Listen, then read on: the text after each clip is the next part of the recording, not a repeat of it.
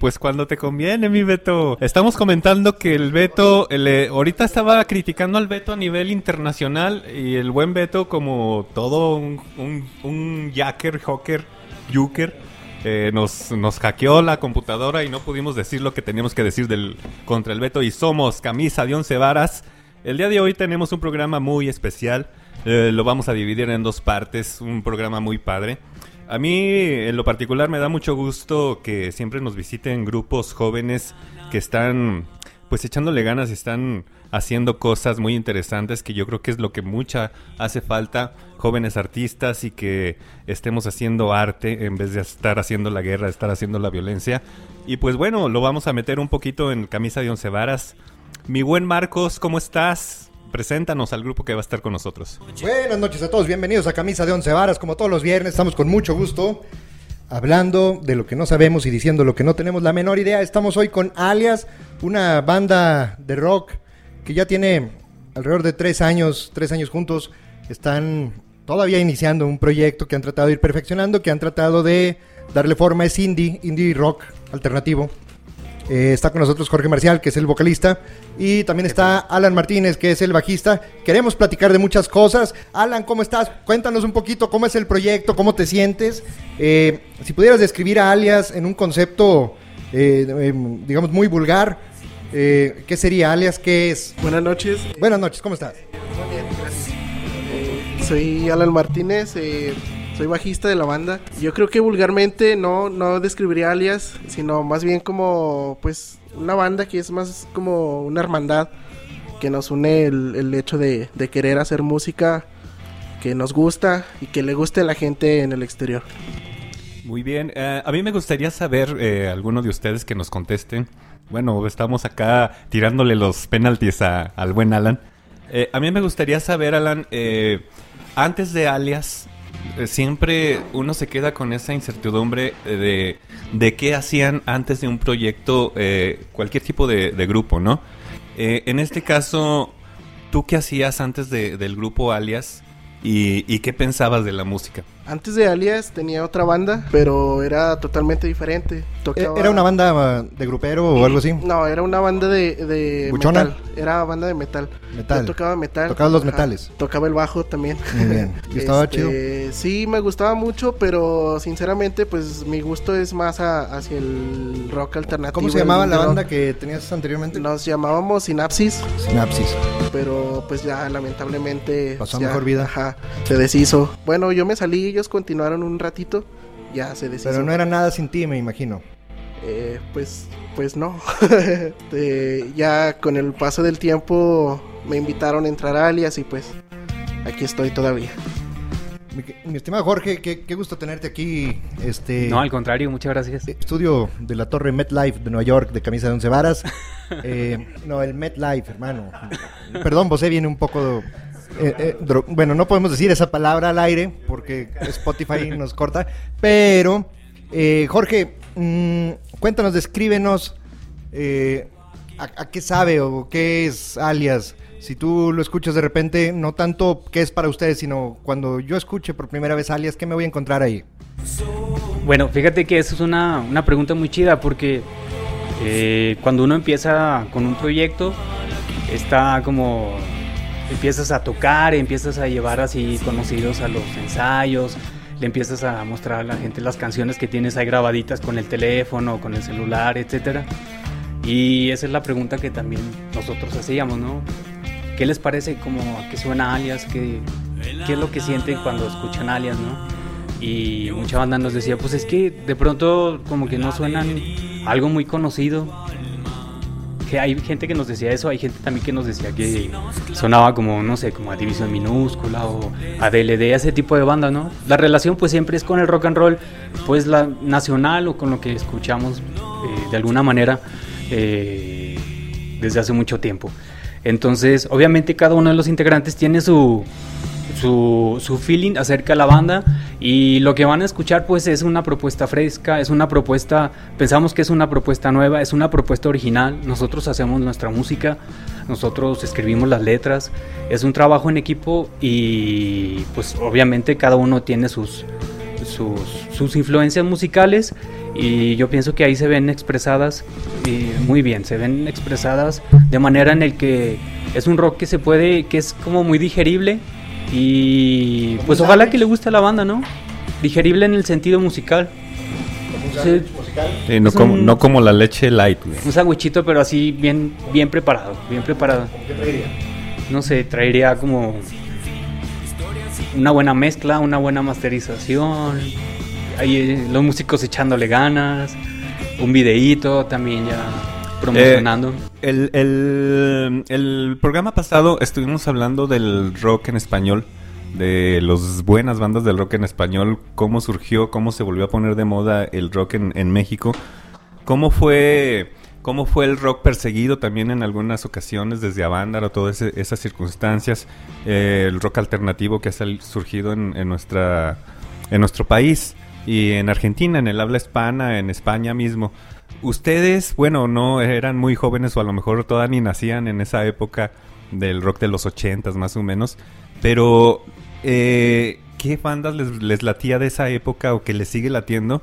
Eh, y si tienen alguna influencia de alguna de esas bandas de que surgieron en esa época o, o al contrario, a lo mejor ya no están así y ya sus pretensiones son otras. ¿Tú cómo veías esas bandas de rock como Caifanes, como Soda Stereo, Sí, como no, sí, Enanitos son- Verdes, todos ellos? Sí, el- lo que fue como el rock en español, ¿no? En los ochentas. Que no solamente era latinoamericano, sino más bien pues, de habla hispana. Pues. claro, claro. Y de lo que comentas acerca del...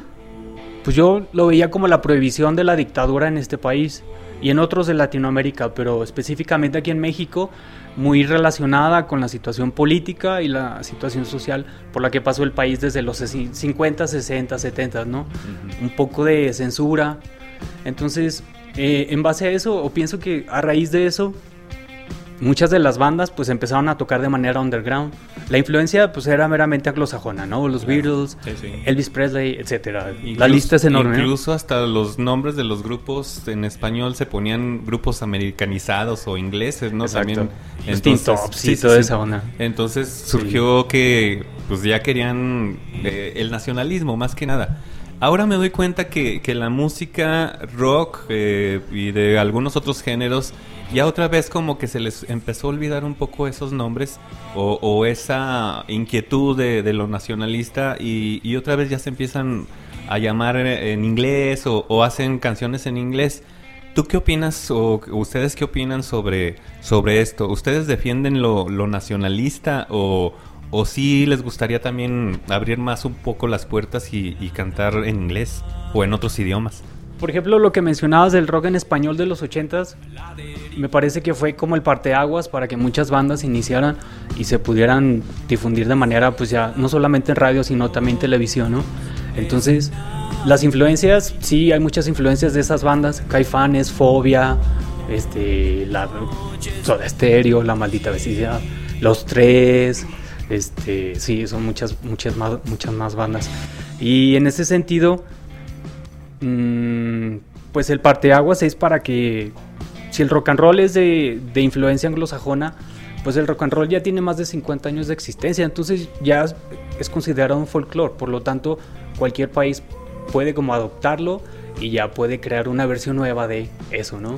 Entonces en nuestro caso, en este país, yo pienso que muchas bandas han sobresalido por el trabajo que han hecho, por la calidad de la música que han hecho, las puertas que han tocado y el estar insistiendo. Entonces, en es- también es parte de todo un trabajo que lleva como años, ¿no? Lleva, este, no sé, hasta décadas para poder llegar a, a lograr cosas muy interesantes. Oye, Jorge, estoy viendo, este, hablando de cosas muy interesantes, tienen un video que, que se, se lanzó hace relativamente poco tiempo, cápsula de tiempo.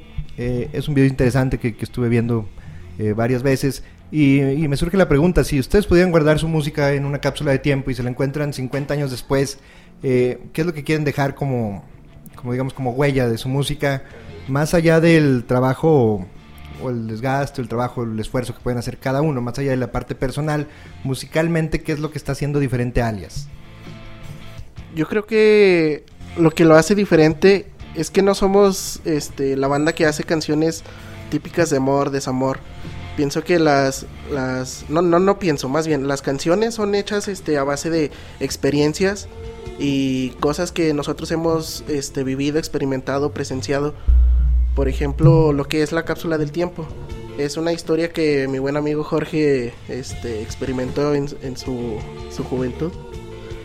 Entonces, este, pues, fíjense, fíjense, lo que son las cosas. Eh, Entonces, yo, este... lo veo, yo, lo estoy viendo aquí y tiene como unos 22, 23 años. Yo soy viejo. Entonces, no, bueno, este... pero solo parece que es, que es joven. La verdad es, es, que ya está correteado mi buen Jorge. Yo, yo, yo, tengo el gusto de conocerlo desde hace unos 10 años. Y, y, desde hace 10 años tenía 26. Entonces, entonces más, sigue teniendo. Eh, eh, es como el Peter Pan de Fresnillo, Zacatecas, cabrón. Entonces no envejece el cabrón. Pero.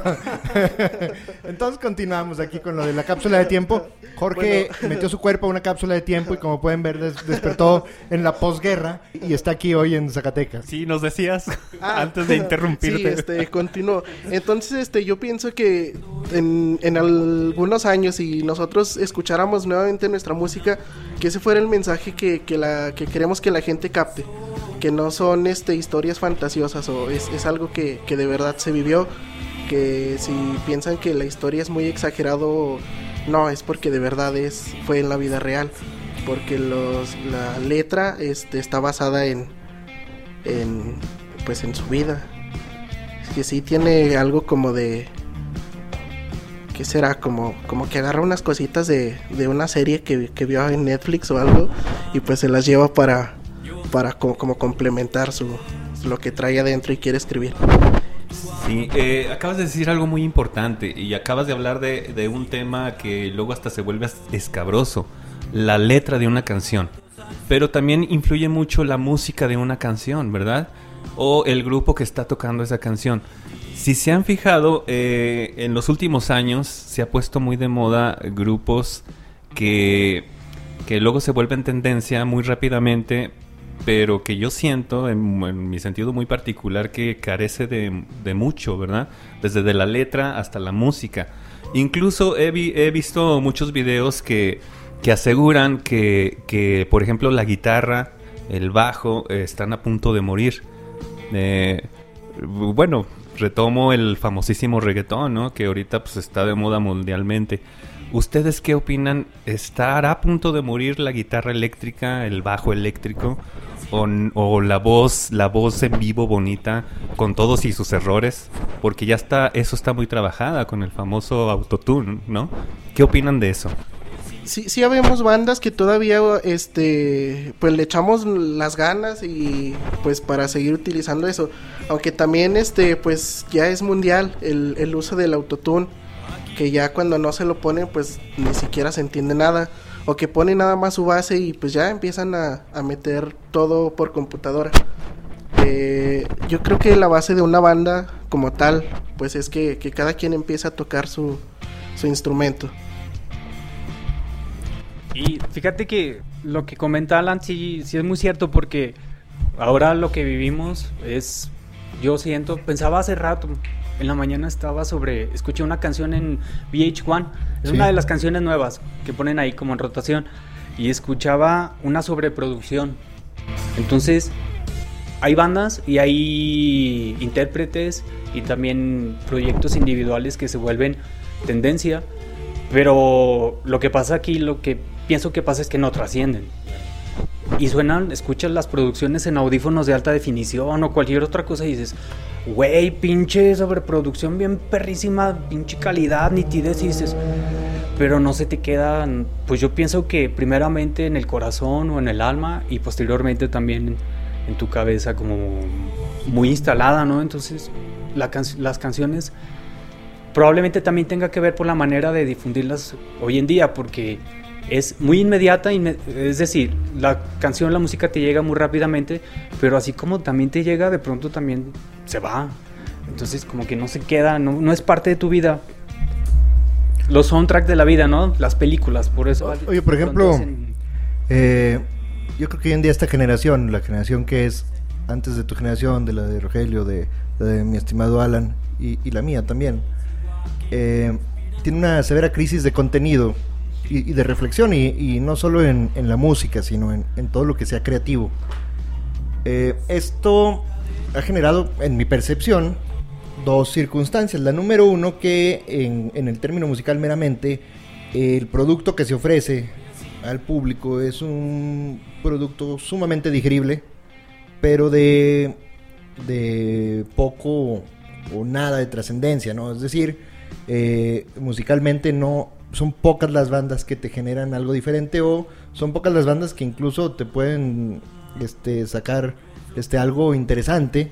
Y en cuanto a las letras, aún a- ahí es todavía peor. Yo he visto algunas de, o tengo, digamos, la manía de leer las letras de los tops 10 que sacan así como cada mes. Y por lo menos en español es, es basura 10 de 10 regularmente, ¿no? Eh, estamos hablando de que las 10 más escuchadas de cada mes por la actualidad de México, el 99% de las veces son canciones que no manejan más de 40 palabras. ¿Cuál es el principal reto para Alias para poder ofrecer un contenido, digamos, más elaborado? A mí me, me da buena espina que ya tienen tiempo este, trabajando este proyecto, pero que todavía no lo han lanzado tan tan duro, estar tocando, estar tocando, porque también es una exigencia personal hasta que lo tengan un poco más maduro, me imagino. Sí, sí es correcto. sí Este, va por ¿Cuál es el principal reto de contenido que tienen ustedes de ofrecer algo bueno en cuanto a música, en cuanto a letras, pero eh, poder hacer que en la actualidad lo puedan digerir? Yo les dejo esta pregunta, vamos a un corte y me la responden los dos, por favor, lo mejor que puedan. Regresamos con camisa de once varas, vamos con Bastian. Y aquí Rogelio va a estar bailando ukulele mientras regresamos. Yeah.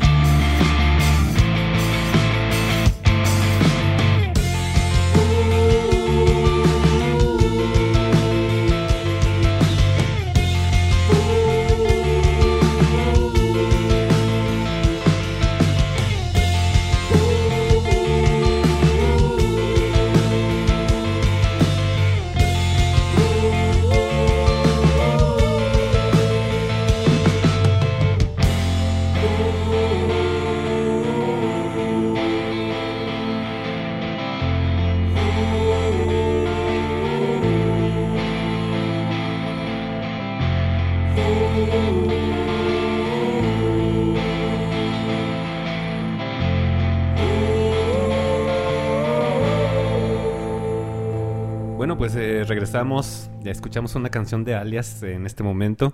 Y bueno, eh, nuestro compañero Marcos les hizo una pregunta, a ver quién nos la puede responder.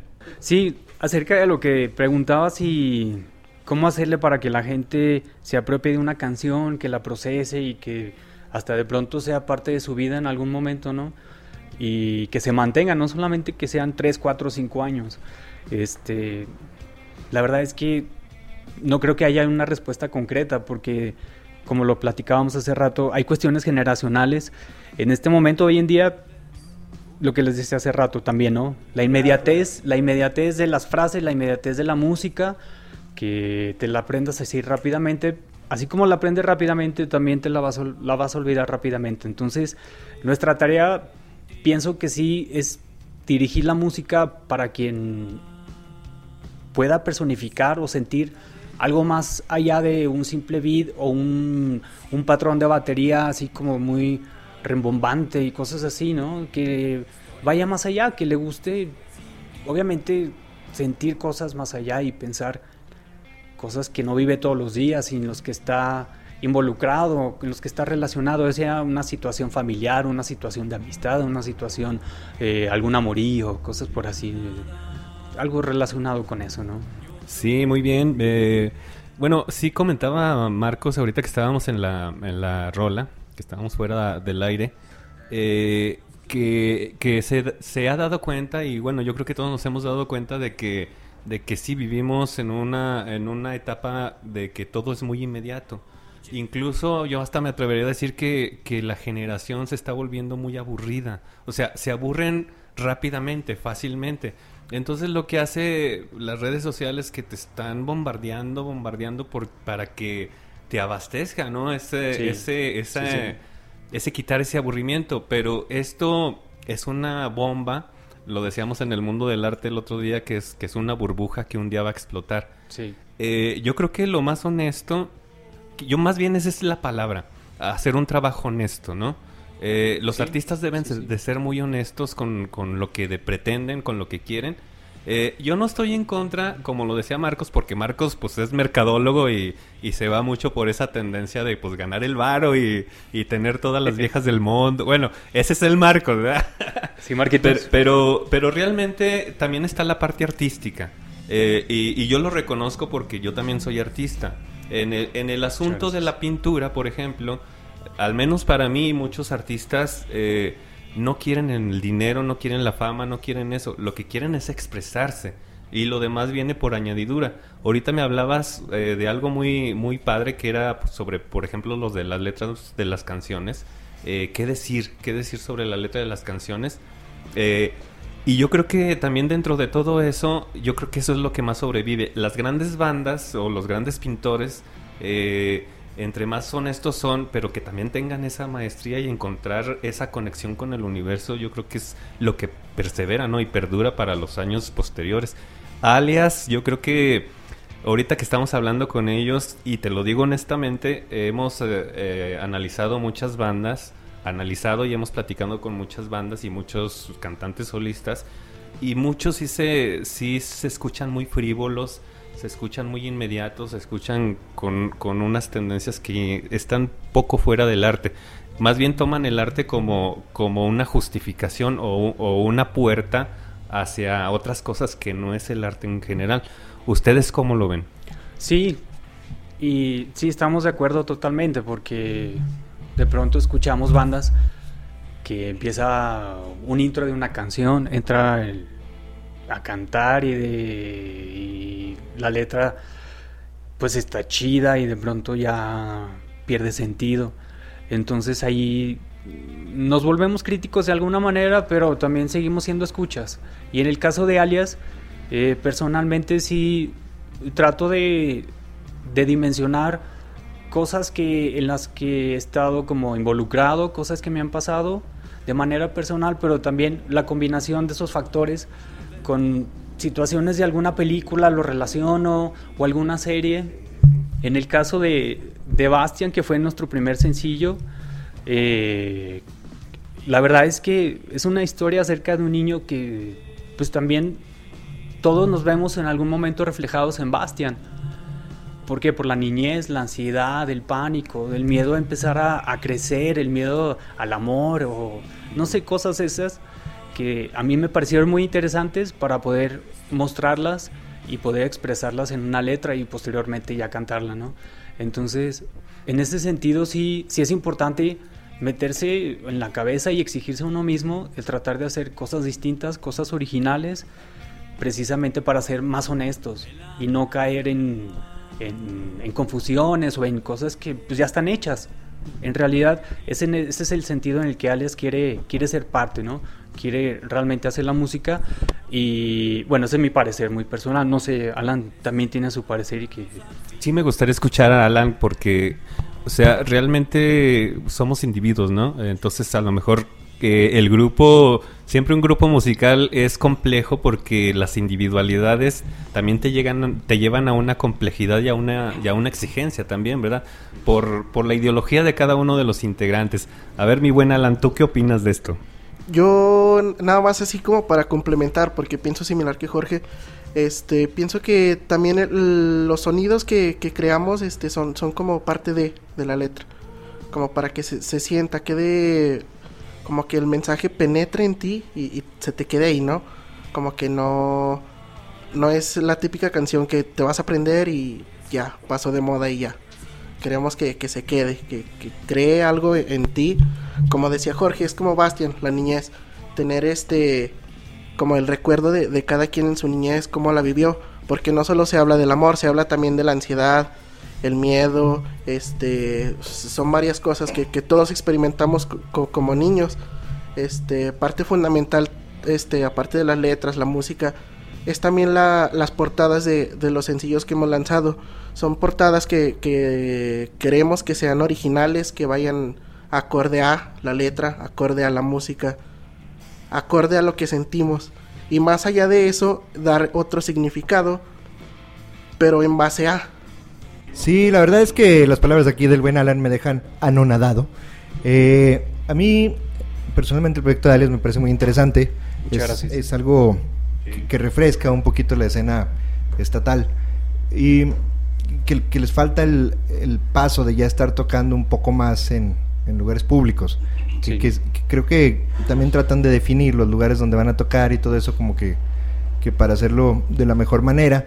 Eh, yo yo les, les preguntaría ya para cerrar eh, la entrevista prácticamente, si, si digamos el, el proyecto alias ustedes, más allá de, del tiempo o más allá de, de las limitaciones que puedan tener, porque todos tienen pues, pues, su vida laboral o, o- digamos su, su- sus proyectos personales, mm, el proyecto alias, eh, ¿cuánto, ¿cuánto tiempo creen que tarde para que ya puedan estar sacándolo un poco más al público en general? Porque hoy en día solo podemos encontrar el video, algunas canciones que han subido, pero si yo quiero ver tocar a alias, pues, pues la verdad es que, que no ha sido posible. Digo, desde la vez pasada que, que tuvimos la entrevista no, Sí. no fue posible. Y yo creo que el concepto de alias tiene que mucho que ver con el clic que hace con las personas la música, o sea, lo que puede transmitir eh, no es no es propiamente un concepto radiable, sino es meramente este es, es muy muy de la vibra que tiene esta banda. Eh, ¿cuánto, ¿Cuánto tiempo van a esperar? Digo, porque, mira, yo tengo una tía que se esperó toda la pinche vida y nunca se casó, cabrón. No, fíjate que Entonces, en pues, ese- pues, les van a salir telarañas, güey, se les, va, se, les, se les- se les va a cicatrizar ahí el asunto. Y, y, pues no va, no va a pasar No, nada, no, ¿eh? no, no seas cabrón. Fí- Fíjate que, fíjate que yo, eh, aunque siempre hacemos el mismo programa, por lo regular no estamos muy de acuerdo. Yo no estoy muy de acuerdo con lo que acaba de decir. Te lo digo, eh, yo creo que la espera, y eso también me llamó mucho la atención de ustedes como artista, yo creo que la espera es muy importante. Y cuando, cuando la banda sienta o cuando el artista sienta que es el momento adecuado, yo creo que no es tarde. Eh, eh, que digan cuánto tiempo. yo creo que no hay un tiempo, sí. O, o sea, sí, sí te entiendo, pero yo creo que no hay un tiempo definido, realmente. Yo creo que cuando sea el momento, yo lo, lo decimos porque No, somos sí está chido. compadre, Sí, que- sí estamos Sí, acá sí, como yo- en- en bueno, yo lo, yo lo veo desde mi punto de vista que, que respeto su punto de vista porque yo, yo lo entiendo, pues yo no puedo estar a gusto con algo que no va a trascender. efectivamente. Entonces, que espere lo que tenga que esperar. Incluso, eh, yo creo que Alias, eh, si tiene dos canciones ahorita, por lo pronto, eh, bienvenida sea, ¿no? Y que, y que lo que venga eh, ya causa expe- expectativa, ¿no? Y más Sí. porque están en Radio México, camisa de once es. varas. Eh, sí, sí. Yo, yo creo que sí, que sí es importante lo que están haciendo. Muchas gracias. Y también compartimos de alguna manera ese punto de vista porque precisamente venimos a hacer un poco de publicidad. Ahorita hemos lanzado el primer sencillo que fue Bastian de manera digital. Posteriormente ya hicimos un segundo sencillo que es Cápsula del Tiempo en el cual realizamos un video. Entonces si ustedes me permiten así como hacer una pequeña semblanza de lo que ha pasado para poder llegar a este punto de, de decirles cuáles son los planes de la banda. Este, aquí todos prácticamente nos estamos estrenando. Desde la banda, el cuate con el que grabamos, que es prácticamente si fue un productor, y el video. El video también es eh, de Gaby Marcial, quien es quien se aventó, el, dirigió todo el video, fue también su idea. Nosotros participamos de alguna manera con la idea porque es la materia prima, ¿no? La, parte musical. Entonces, en ese sentido, pues son tres propuestas, tres como digamos como eh, sí como aquí todo el mundo nos estamos estrenando son desde tres perspectivas de Sergio Martínez que fue quien nos grabó. Eh, él grabó él mezcló y él masterizó. Y la verdad es que pues, nos gustó mucho cómo quedó. Para hacer una banda que va apenas a mostrar dos canciones entonces sí nos pareció que estaba muy muy idóneo para poder realizar ya un segundo video de la segunda canción. Entonces, en ese sentido, la banda también se estrena presentando ahorita primeramente dos canciones. Y, y Marcial también se estrena dirigiendo un video musical que pues la verdad a nosotros nos parece que está muy chido, quedó muy chido. Es un video muy sencillo, es un tema muy sencillo, la idea está sencilla, pero este con un poco de inversión se pueden hacer cosas bien interesantes. La neta, un poco teniendo un poquito de, creatividad y etcétera, se pueden hacer cosas muy interesantes. Eh, ahorita los planes de la banda sí tenemos metas, queremos este, seguir presentando canciones. Grabamos cinco canciones con Sergio, entonces ahorita llevamos presentadas dos. Vamos a estar presentando otras tres canciones, esperemos que no, no tarde mucho esto, también no queremos alargarlo demasiado. Como la tía del. Y como mi tía con... Mira, yo, yo juro Como que se le, se cicatrizó a mi pobre tía que en paz descanse. Yo la quería mucho. Pero, pero sí tenía... pues, estaba cabrón, güey. O sea, ya, ya, ya. Pues nada, tenía telarañas y todo el desmadre. Pero, pero me parece muy interesante el proyecto de Alias. Nosotros les agradecemos mucho que No, al contrario. hayan acompañado, acompañado en camisa de once varas. Muchas gracias por la Eh, invitación. Ya para cerrar, eh, no sé qué mensaje quieran quieran dejar aquí. Pues nada a- más a agradecer. posteridad, ¿verdad? A posteridad, personalmente agradecerles a todos. Por favor, dense la chancita, dense una vueltita ahí a checarnos en las redes sociales. Ahorita mi compadre les va a dar la- las, el norte de todas las plataformas y las redes. Por favor, chequenlas. Este, dense oportunidad de, de escuchar algo que es de aquí de Fresnillo. Es algo local, es algo propio, es algo honesto. Y ojalá que les guste. Vamos a estar posteriormente presentando otras tres canciones. Ojalá ya sean un par de semanas más o un mes más. Y, y para que vean que la propuesta no queda nada más en algo similar, sino las canciones, cada una tiene su tema, cada una suena diferente, tiene un ritmo diferente. Entonces, eh, ojalá que les guste. Un abrazo para todos, a la banda que nos está escuchando en Los Ángeles, en Tijuana, en Zacatecas, en Aguascalientes. ¿En dónde más los escuchan? Pues ahorita no nos han pasado la lista, pero en un chingo de lados, que siempre están en Alemania. ¿En Nueva York también? No, en Nueva York nunca nos han escuchado. Nada más ahí en el DEPA. de no, ya en serio York. sí, eh, regularmente, pero ahorita les pasamos la lista donde lo estuvieron escuchando. Eh, nomás acá que Beto estaba en otro business.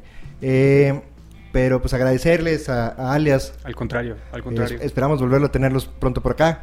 Eh, ya, ya veremos cuándo poder armar ahora sí. La verdad es que para este programa queríamos armar como un acústico en vivo, pero pues ahí tuvimos algunas limitaciones eh, de tiempo de, de la banda y, y todo esto.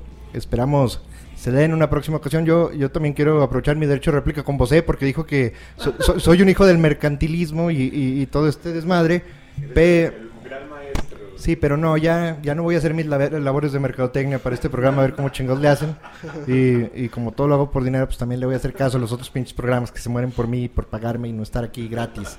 Este, esto es camisa de once varas. Vamos a cerrar la entrevista con alias y nos quedamos con cápsula de tiempo que búsquenlo en YouTube. Es el video que tiene aquí la banda. Alan, ¿qué nos dices para cerrar? Tú despides el programa. Si quieren escuchar más de Alias, pueden visitar nuestras redes sociales. Estamos en Facebook como Alias Band, estamos en Twitter como Alias FRS, en Instagram como Alias FRS, en YouTube como Alias Fresnillo. Y nos pueden buscar en Spotify como Alias. Tenemos la misma foto de perfil que en Facebook. ¿Y cuál es la foto de perfil de Facebook? Es nuestro logo, es como una A amarilla. ah, como una señal de tránsito. Ajá, algo así. Sí, Muy bien, ahí pueden buscar a alias. Este, esta es camisa de once varas. Muchas gracias, Jorge. Muchas gracias, Alan. Sí, gracias. Chido a toda la banda. Escuchen alias, buen rock, una buena propuesta. Dense chanza. Muchas gracias.